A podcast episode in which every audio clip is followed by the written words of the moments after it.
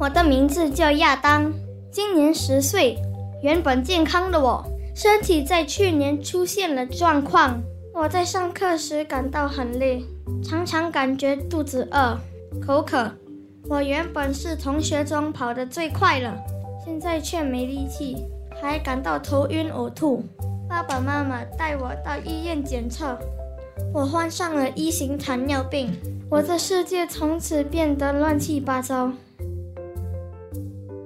这是亚当的故事，取自儿童图书。我的名字叫亚当，我患有一型糖尿病，是一型糖尿病患者家庭的现实生活经历。其中一名作者，二十六岁的严艺新，也是一型糖尿病患者。他在两岁的时候就被诊断患上糖尿病。他病发送院治疗时，被检测出血糖的水平高达三十一。从那一刻开始，他便开始与一型糖尿病共存。和二型糖尿病不同的是，一型糖尿病患者无法产生胰岛素。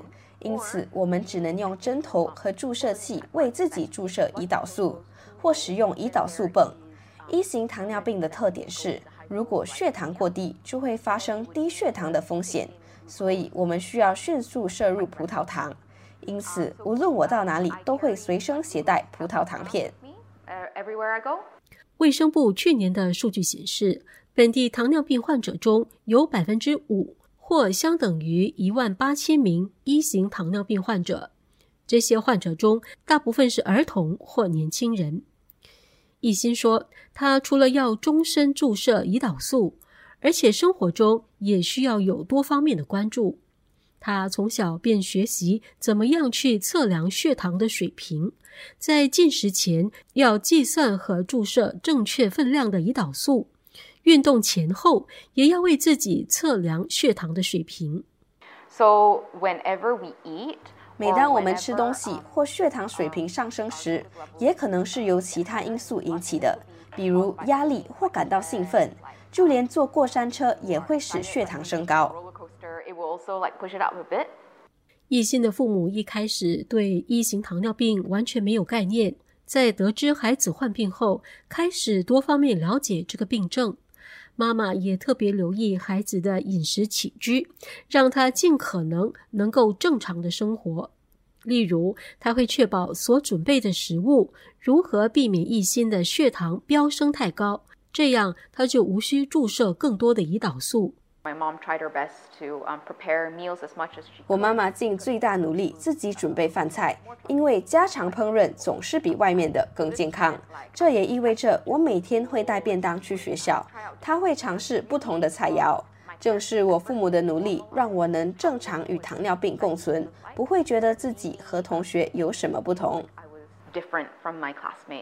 患上一型糖尿病多年的易心说：“其实生活中最大的挑战，并不是测量血糖和注射胰岛素等每天必须做的事，而是在生命不同的阶段中，要如何积极的面对生活。” Definitely, it. Difficult for people newly diagnosed to really get used to some of these. But then after a while, 对于刚被诊断糖尿病的人来说，要适应确实是困难的。但一段时间后，你就会适应了。对我来说，成长过程中最大的挑战是确保我可以坚持下去，这需要内在的力量来支持。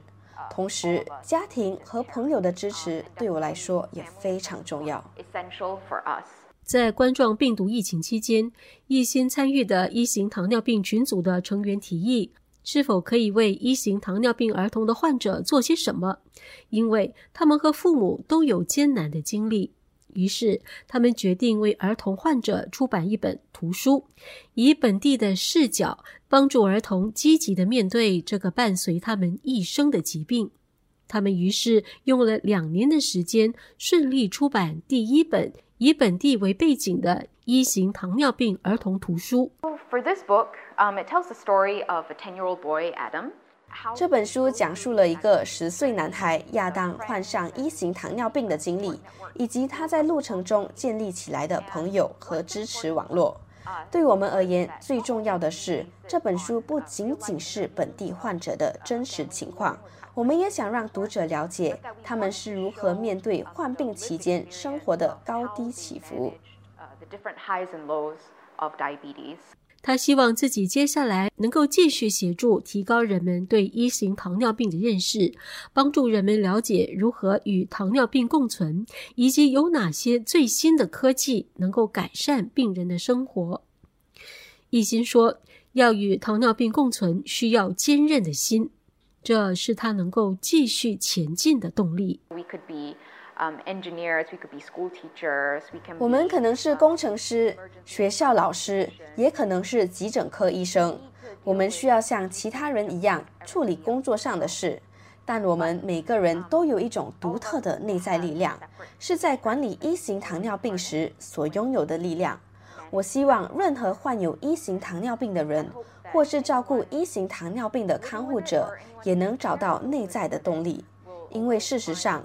你每天都在努力保持自己的生命，这个胜利和成功本身就是值得庆祝的。